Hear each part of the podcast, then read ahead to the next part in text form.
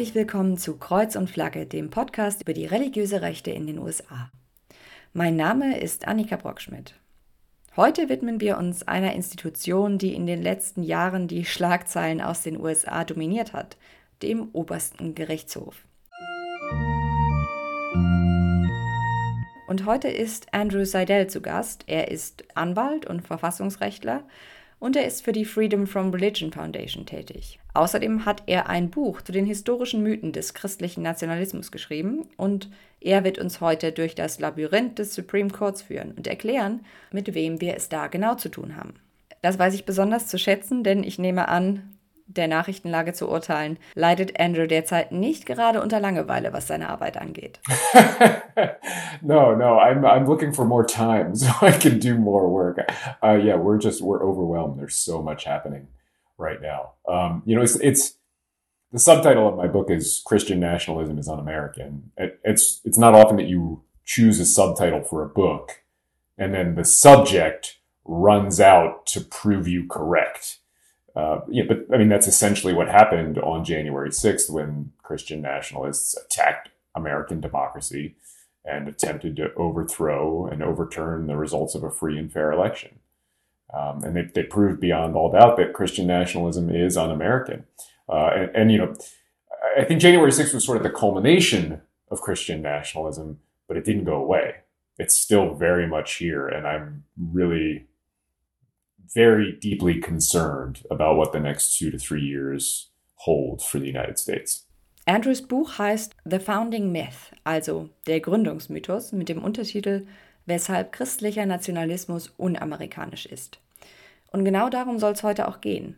Um christlichen Nationalismus und wie er im aktuellen Supreme Court einen, wenn nicht gar den seiner größten und effektivsten Fürsprecher gefunden hat. Aber zunächst mal, was macht das oberste Gericht eigentlich? Er interpretiert die Verfassung. Heißt, die Richterinnen und Richter am obersten Gerichtshof überprüfen, ob bestimmte Dinge verfassungswidrig sind. Well, right now, the US Supreme Court, the highest court in the land, which is tasked with interpreting our Constitution, our governing document, has essentially been captured by Republicans, uh, a very conservative political party here, and Christian nationalists. Uh, and they are warping and redefining the meaning of that constitution in very serious and, and harmful ways. Uh, essentially, what they are trying to do is create a privileged class of Americans, uh, white Christians, and everybody else is going to be second class citizens. And they're, they're doing that through a number uh, of different, uh, deeply sinister modes, in my opinion, including making the right to religious freedom, which is a long-standing right here in the United States, not a protection, which is how we've interpreted it for two centuries, but as a tool to impose that religion on other people. Und damit sind wir wieder bei unserer ursprünglichen Definition von christlichem Nationalismus angelangt. Christlicher Nationalismus definiert, wer ein Amerikaner ist und wer nicht, wer mehr Rechte haben soll als andere. Und durch die unermüdliche Arbeit rechter Politikerinnen und Aktivistinnen und Strategen ist es ihnen gelungen, das oberste Gericht zu kapern und mit den ihren zu besetzen. Besonders perfide dabei, sie setzen das Argument der Religionsfreiheit nicht als Schutz, sondern als Waffe ein. Davon wird übrigens auch Andrews nächstes Buch handeln. Vielleicht bekommen wir ja eine kurze Zusammenfassung. Well, so the, next, the next book is called Weaponizing Religious Freedom. Uh, and it is all about the Supreme Court's crusade to take that hallowed protection and reform it into that tool, into that weapon. Uh, and so I'm looking at basically the last 10 years um, and showing how the court has departed, uh, I mean, just, just massively departed from the norms that have existed in this country for centuries. They're doing it in, in really disingenuous, um, and, and, and alarming ways. For instance, ignoring and rewriting the facts of cases so that they can um, get to the decision they want, reverse engineer the decision they want. Und dabei gehen sie intellektuell extrem unehrlich vor und ignorieren letzten Endes die Urteile der letzten Jahrzehnte des Gerichts.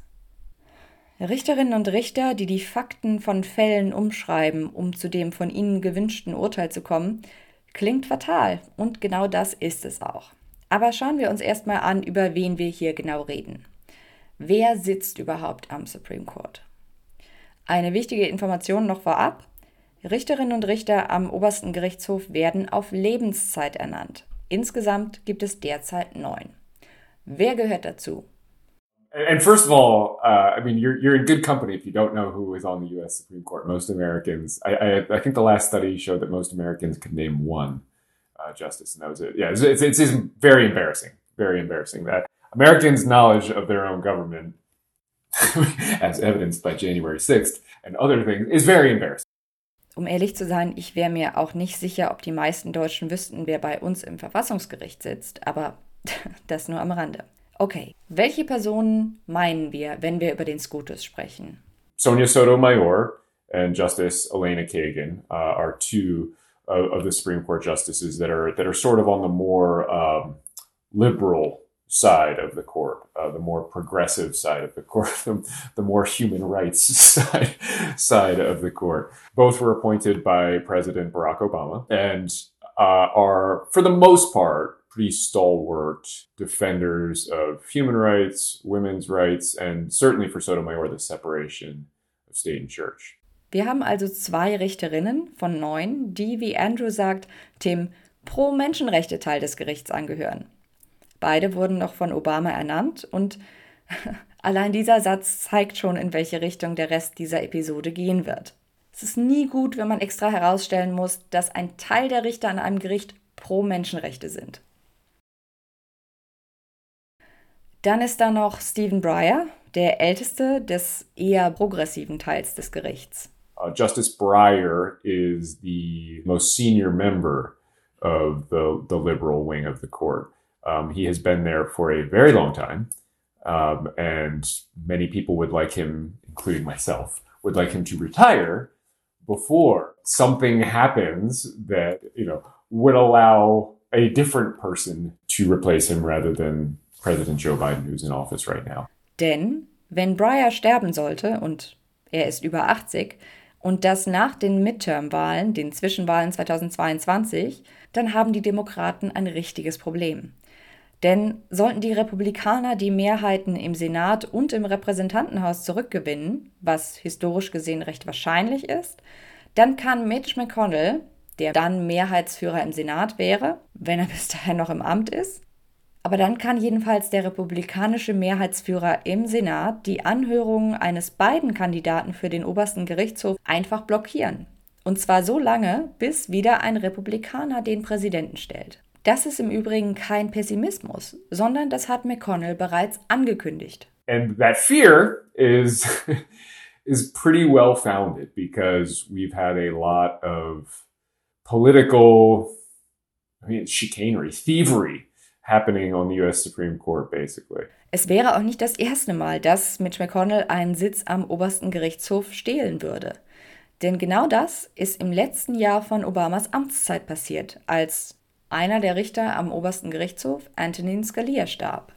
When Barack Obama was in his, the last year of his term, Um, he was st- he still had uh, 11 months left in his term when when Justice uh, Scalia, Antonin Scalia, who was a, a, one of the first deeply and outspokenly conservative members of the Supreme Court, he died, and so Barack Obama nominated a, a relatively moderate, kind of a middle of the road person, Merrick Garland, to replace Scalia. Und eigentlich stand es Obama zu, den Sitz zu füllen. Aber Mitch McConnell blockierte die Anhörung von Obamas Kandidaten Merrick Garland im Senat und verkündete, man müsse die Wahl im November abwarten, denn das amerikanische Volk solle darüber bestimmen, wer den oder die nächste Richter, Richterin ernennt. And Mitch McConnell, who is the head of the conservative party here in the United States, the Republicans, blocked that appointment for eight months. So he effectively altered the size of the U.S. Supreme Court for almost a year. uh, through the 2016 election, which, as the world knows and had to suffer through along with us, Donald Trump won. Heißt, Mitch McConnell hielt acht Monate lang durch, änderte für acht Monate effektiv die Größe des obersten Gerichtshofs und bescherte Trump, der die Wahl gewann, einen frühen Sieg in seiner neuen Präsidentschaft. warum war es ein so großer Erfolg für die religiöse Rechte, dass Trump nun den Posten besetzen konnte? Nun, er hat die Suche nach einem Kandidaten ganz einfach der religiösen Rechten überlassen, beziehungsweise einer ihrer Organisationen, der Federalist Society. Uh, so, during the election, he prom Trump promised to outsource the selection of federal judges to essentially this shadowy network of religious groups, uh, Christian nationalist groups, including the Federalist Society, which was started by a Catholic man named Leonard Leo, um, and that, that really has ties and roots going back to, for instance, the moral majority with Jerry Falwell, Paul Wayrick. Die Federalist Society ist extrem einflussreich. Alle konservativen Richter und Richterinnen am aktuellen obersten Gerichtshof waren entweder selbst Mitglieder oder haben regelmäßig auf Veranstaltungen der Federalist Society gesprochen. Und ihr Chef, Leonard Leo, ein erzkonservativer Katholik, hat Trump Listen mit Kandidatinnen und Kandidaten vorgelegt, die ihm politisch in den Kram passten. Der Federalist Society werden wir uns noch in einer späteren Folge detaillierter widmen. Der erste Kandidat, auf den die Wahl fiel, war Neil Gorsuch. Uh, they first they put in Neil Gorsuch, uh, instead of Barack Obama's nominee to replace Scalia, um, just as conservative. Gorsuch ist genauso erzkonservativ wie Scalia, den er am Gericht ersetzte. Und einige Zeit später kam dann der nächste schwere Schlag für Demokraten. Anthony Kennedy, der so oft als Swing Vote, also als die entscheidende Stimme zwischen Liberalen und Konservativen fungiert hatte, ging in den Ruhestand. So kam Trump zu seinem zweiten freien Sitz im Supreme Court. And then a couple years later, Anthony Kennedy, who was on the court, retired, and we had the Brett Kavanaugh confirmation hearing. And I don't know how much international news that made here, but it was a, it was a disaster here. He was credibly accused of sexual assault during these hearings, and the Republicans still railroaded his nomination through. Die Wahl fiel auf Brett Kavanaugh, ebenfalls mit Empfehlungen der Federalist Society. Der wurde in seinen Anhörungen im Senat glaubwürdig sexueller Übergriffe und der versuchten Vergewaltigung beschuldigt. Für die Republikaner war das jedoch völlig egal. Sie drückten seine Nominierung durch. That was it was bizarre. Well, the thing that struck me about it was was the entitlement. I mean, this this he was just so entitled and so angry that that yeah that anybody would dare question his entitlement to that seat on the high court. I mean, that alone to me was reason not like whether you believe the allegations or not, the entitlement and the anger. I mean, he promised retribution on the Democratic Party, on, on his political enemies in the hearing. I mean, that was, that was remarkable. Die Anhörungen waren ein Spektakel und ehrlich gesagt bizarr mit anzusehen. Dr. Christine Blasey Ford war so mutig, gegen Brett Kavanaugh auszusagen. Sie bekam Todesdrohungen, sie musste mehrfach umziehen, weil ihre Adresse geleakt wurde und es muss traumatisch für sie gewesen sein, das Erlebte noch einmal und noch dazu live vor dem ganzen Land durchstehen zu müssen. Auf ihre Aussage, dass Kavanaugh versucht habe, sie, als sie beide in den 80er Jahren an der Uni waren, zu vergewaltigen, folgte dann Kavanaughs Aussage. Und das war der bizarre Teil der Anhörung. Ich weiß nicht, ob jemand von euch sich das damals angetan hat, ähm, sich seine Aussage anzuschauen. Aber die Wut und die fehlende Demut vor dem obersten Gericht, die er an den Tag legte, waren bemerkenswert, wie Andrew sagt. Er war wütend, so schien es, weil er der Ansicht war, dass er ein Anrecht auf einen Platz am obersten Gerichtshof habe. Ein potenzieller oberster Richter, der in seinen Anhörungen vor dem Senatskomitee Rache und Vergeltung denjenigen gegenüber ankündigt, die eine Untersuchung der Vorwürfe forderten oder Blasey Ford und den anderen Zeuginnen Glauben schenkten. Doch Kavanaugh kam durch und damit sitzen jetzt zwei Männer, denen glaubhaft sexuelle Übergriffe vorgeworfen wurden, am obersten Gericht des Landes. Wer ist der zweite Mann? Clarence Thomas. Um, and he joined um, Justice Clarence Thomas uh, on the court, who also uh, was accused in his, uh, in his hearing of, of misconduct, not to quite the same level uh, as, as, Brett Kavanaugh. So we have two, uh, you know, men accused of sexual misconduct on the highest court in the land. And I have to say, I, have attended oral before COVID. I attended oral argument, and, and both of them were sitting on the, and it is it is jarring to see two of the most powerful people in our country just sit there and ask these questions of young female attorneys who are up there trying to defend the Constitution as though they were not credibly accused of you know, alleged rape and sexual harassment. It, it, was, it was deeply, deeply jarring to see. Dann haben wir noch John Roberts, zu dem kommen wir gleich, und Sam Alito. Uh, we also have John Roberts, who is a deep, deeply conservative man, uh, and and Sam Alito, uh, who's also I mean, just one of the. He's, he's kind of like a crazy conservative, is how I would describe him. Elito gehört zu dem, was Seidel den Teil der irren Konservativen nennt. Also der, die völlig ohne jede Hemmung sich entschieden haben, kopfüber ins Rabbit Hole zu springen. Während Roberts seine radikalen Ansichten hinter einer Fassade von Bürgerlichkeit und Mäßigung verbirgt, sieht das bei Elito komplett anders aus. Seine Rhetorik geht in eine komplett andere Richtung und zeigt, dass Neutralität an diesem Gericht nicht mehr vorhanden ist. I've watched a couple of speeches that he gave. Um, he's very outspoken, which strikes me as a bit odd, uh, considering he's a, you know, supposedly neutral justice, but I'm guessing neutral is nothing more than sort of like a nice sign that you hang outside your door. I mean, that's a great way to describe it. He's got that same kind of entitlement that, that we were just talking about with Kavanaugh. Um, and, and you're right. He gave a speech recently at Notre Dame, uh, a Catholic university here in the United States, that was very um, antagonistic. I mean, it was it was an attack on the media. And this is a man who has a lifetime tenure in the highest court in the land. Who, he's not going anywhere. He's not going to he's not going to be removed unless there's you know it's very rare to ever see a judge impeached. Uh, and he's punching down, attacking uh, journalists, naming them, singling out journalists by name um, and attacking them. It was really just a remarkable speech. And he gave another one at the Federalist Society, which that was back around Thanksgiving, uh, so November. Alito hat neulich eine Rede an der katholischen Notre Dame University gehalten, wo er die Medien, Journalistinnen und Journalisten mit Namen direkt angegriffen hat. Das ist auch nicht die einzige Rede, die er gehalten hat. Er hielt eine ganz ähnliche neulich auch bei der Federalist Society. Und besonders bemerkenswert ist, wie gesagt, der Tonfall, den er hier an den Tag legt, und zwar auch in seinen Urteilen, denn die lesen sich geradezu schnippisch, wütend, beleidigt. And also, I'm not sure if this is just me as an outsider and as a sort of lay person looking at these rulings, but his opinions strike me as somehow very snippy. Is that? Oh yes, no, that's accurate. That, that that's that's a very accurate observation. I mean, he is he is an angry man, and that anger comes across. I think he's uh, he's an irritatingly bad writer too, um, which is is frustrating. So it's frustrating to read his opinions, and the, the lack of fidelity to the truth. Um, I mean, they're he's just so willing to bend facts to fit the narrative that he wants and to reverse engineer opinions. I mean, it's it's it's alarming.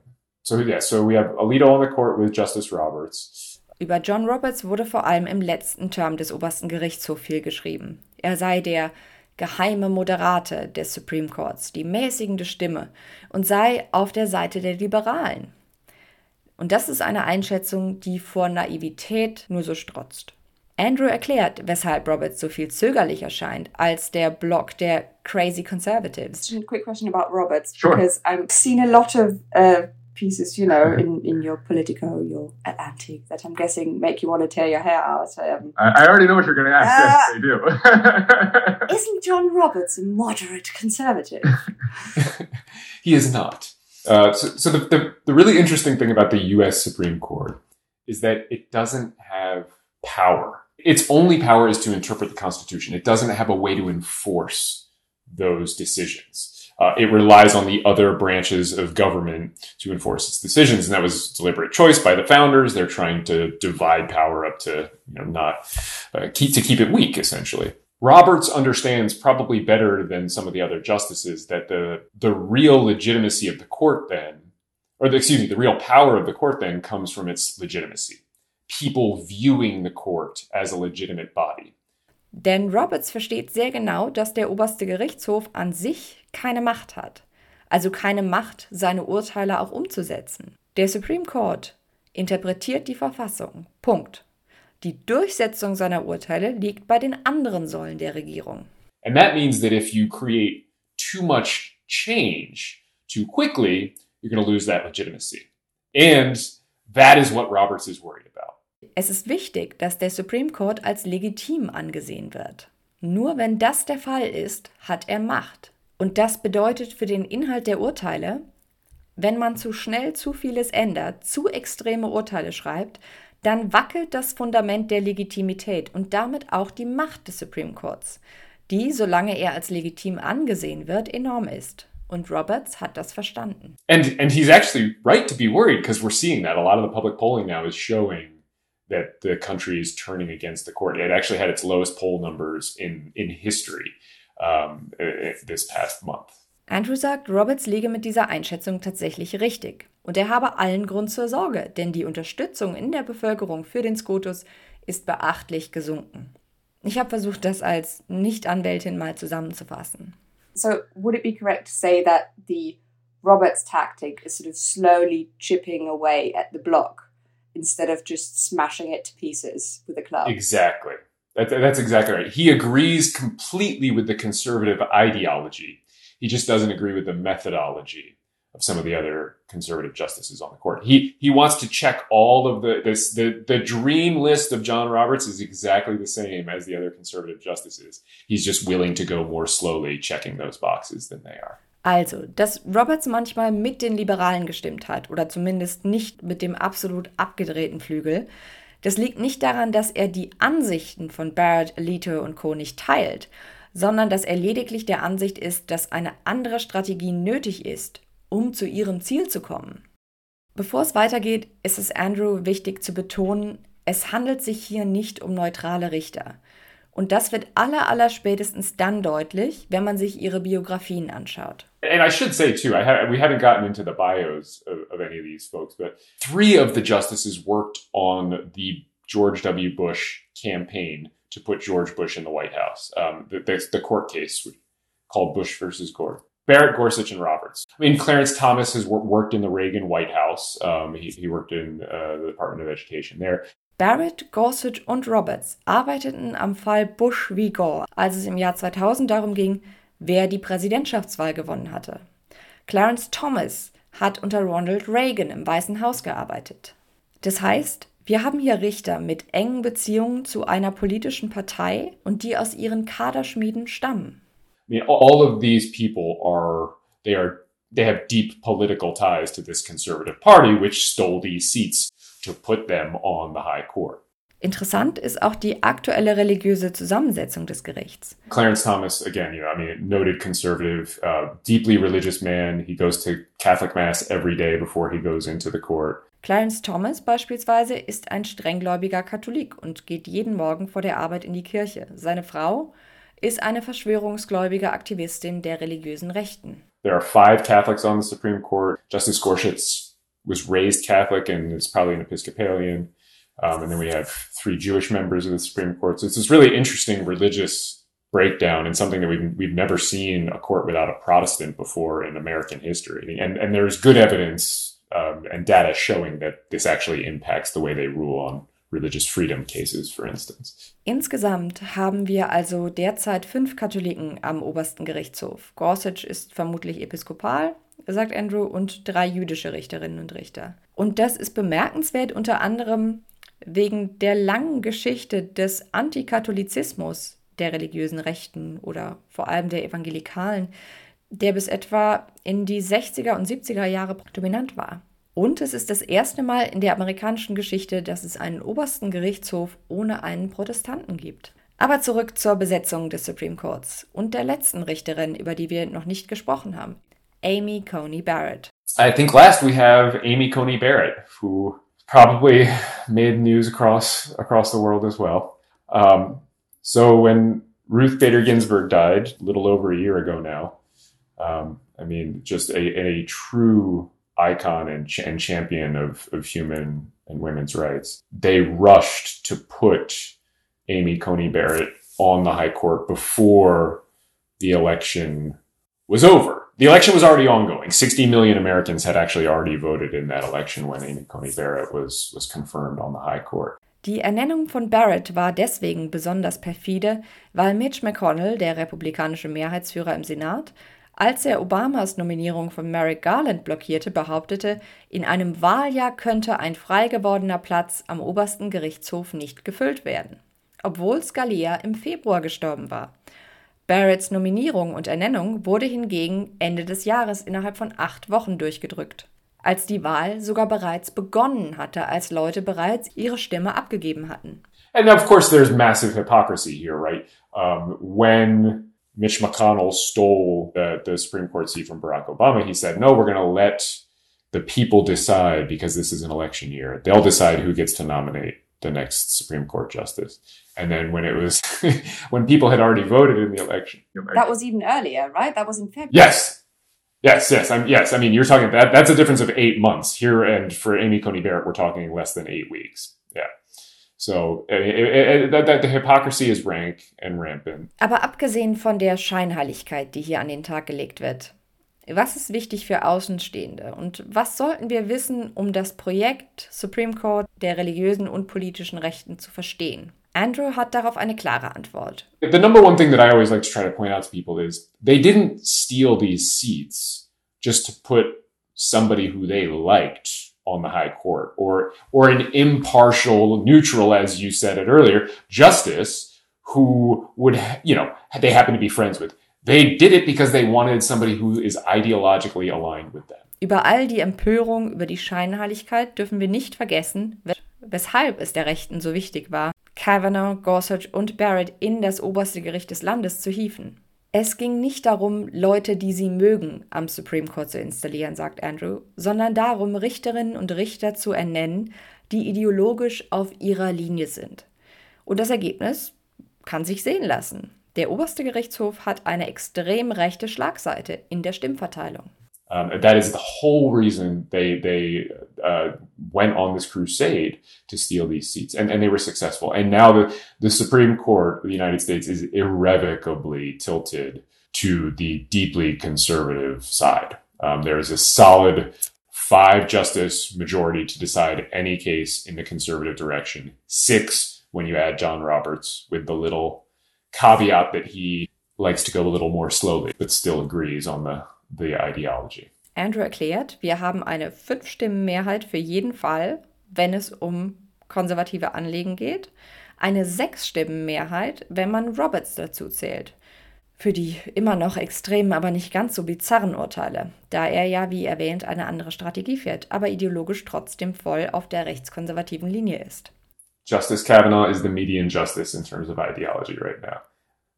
And and if you looked at the the country as a whole, uh, or even even lawyers and ju- legal professionals in the United States as a whole, he would be on the extreme end of the conservative spectrum. But on the Supreme Court, he's the median, which shows how how broken that institution really is here in the United States. Kavanaugh ist also die mittlere Stimme des obersten Gerichtshofs in seiner jetzigen Zusammensetzung.